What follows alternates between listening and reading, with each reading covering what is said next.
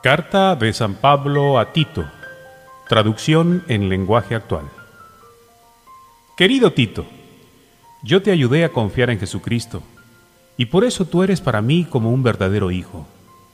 Tú y yo confiamos en Dios, por eso yo le pido a Él, que es nuestro Padre, y a Jesucristo, nuestro Salvador, que te llenen de su amor y de su paz. Como bien sabes, soy servidor de Dios y apóstol de Jesucristo. Fui enviado por Él para que los elegidos de Dios confíen en Él y para que lleguen a conocer la verdad que enseña nuestra religión. Así estarán seguros de recibir la vida eterna que Dios nuestro Salvador prometió desde hace mucho tiempo. Y sabemos que Dios no miente. En el momento que Él consideró oportuno, me dio ese mensaje y me pidió que lo anunciara a los demás. Te dejé en la isla de Creta para que resolvieras los problemas pendientes y para que nombraras líderes en las iglesias de cada pueblo. Tal y como te dije, un líder de la iglesia debe ser alguien al que no se le pueda acusar de nada malo. Debe ser esposo de una sola mujer y sus hijos deben creer en Jesucristo, portarse bien y ser obedientes. Dios les ha encargado a los líderes de la iglesia que vigilen el trabajo de todos, para que todo se haga bien. Por eso no deben ser tiranos, ni enojarse con facilidad, ni emborracharse. Tampoco deben ser violentos, ni tramposos en sus negocios.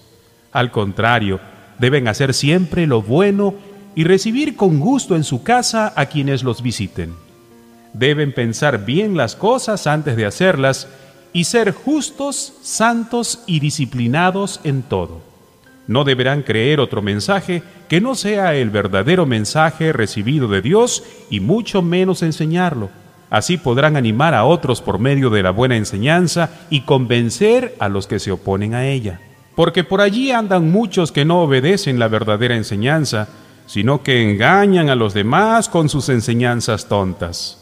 Esto pasa sobre todo con algunos de ustedes que insisten en seguir practicando la circuncisión, no les dejen enseñar porque confunden a familias enteras y lo hacen solo para ganar dinero.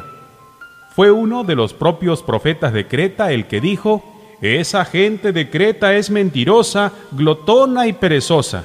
Se portan como animales salvajes.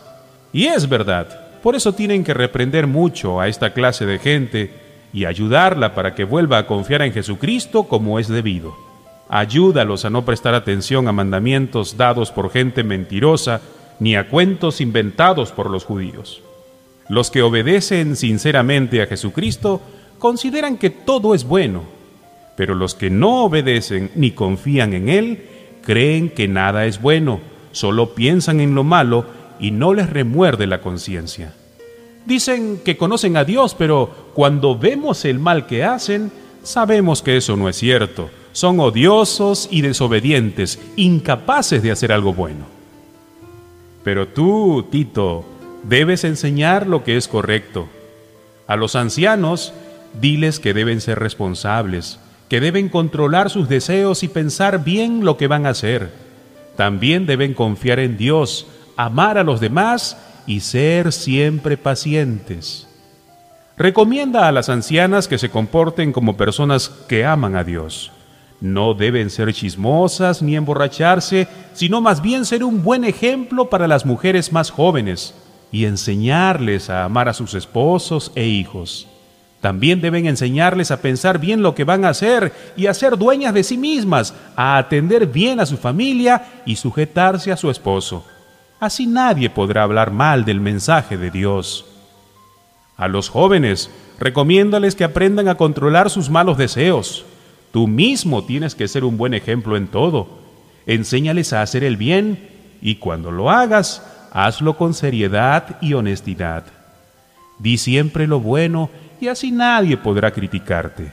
Si haces lo que te digo, los que están en contra nuestra sentirán vergüenza y no podrán hablar mal de nosotros. A los miembros de la iglesia que son esclavos, Diles que obedezcan siempre a sus amos y que sean amables y no discutan nada. No deben robar, sino ser totalmente honestos, para que todos vean lo hermosa que es la enseñanza acerca de Dios nuestro Salvador. Dios ha demostrado cuánto ama a todo el mundo, pues les ha ofrecido la posibilidad de salvarse del castigo que merecen. Ese amor de Dios nos enseña que debemos dejar de hacer el mal y no desear lo malo de este mundo. También nos enseña que en este mundo debemos ser honestos y fieles a Dios y pensar bien lo que hacemos. Así debemos vivir mientras llega ese día feliz y maravilloso que todos esperamos, cuando se manifestará nuestro gran Dios y Salvador Jesucristo. Él quiso morir para rescatarnos de todo lo malo y para purificarnos de nuestros pecados. Al hacerlo, nos convirtió en su pueblo, en un pueblo decidido a hacer el bien. Enseña estas cosas con toda autoridad para animar y corregir a la gente. No des motivo para que te falten el respeto. A los hermanos de la iglesia, recuérdales que deben obedecer a los gobernantes y a las autoridades del país. Recuérdales también que deben ser obedientes en todo y estar siempre dispuestos a hacer el bien. No deben hablar mal de nadie ni discutir. Deben ser amables con todos y mostrar humildad en su trato con los demás. Antes, nosotros mismos éramos ignorantes y desobedientes y andábamos perdidos. Para divertirnos, hacíamos todo lo malo que se nos ocurría. Éramos malvados y envidiosos y esclavos de esos malos deseos. Todo el mundo nos odiaba y nosotros también odiábamos a los demás. Pero Dios nuestro Salvador, nos mostró que Él es bueno y que ama a todo el mundo y nos salvó.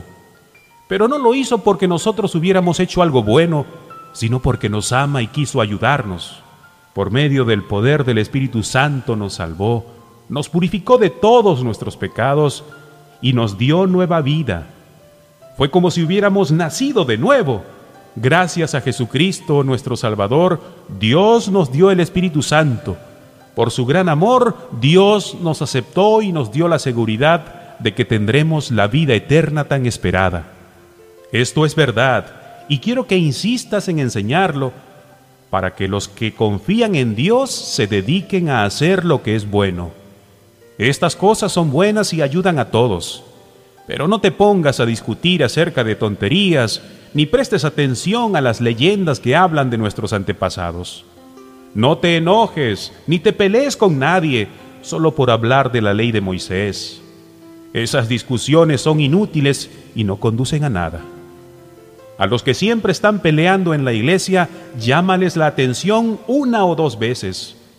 Si no te hacen caso, apártate de ellos. Puedes estar seguro de que esa gente ha dejado de creer en la verdadera enseñanza y sus propios pecados demuestran que son culpables. Voy a mandarte a Artemas o a Tíquico. Tan pronto como llegue uno de ellos, haz todo lo posible por venir a visitarme en Nicópolis, porque allí pienso pasar el invierno. Ayuda en todo al abogado Cenas y también a Apolo. Dales todo lo que necesiten para seguir su viaje y cuida de que no les falte nada.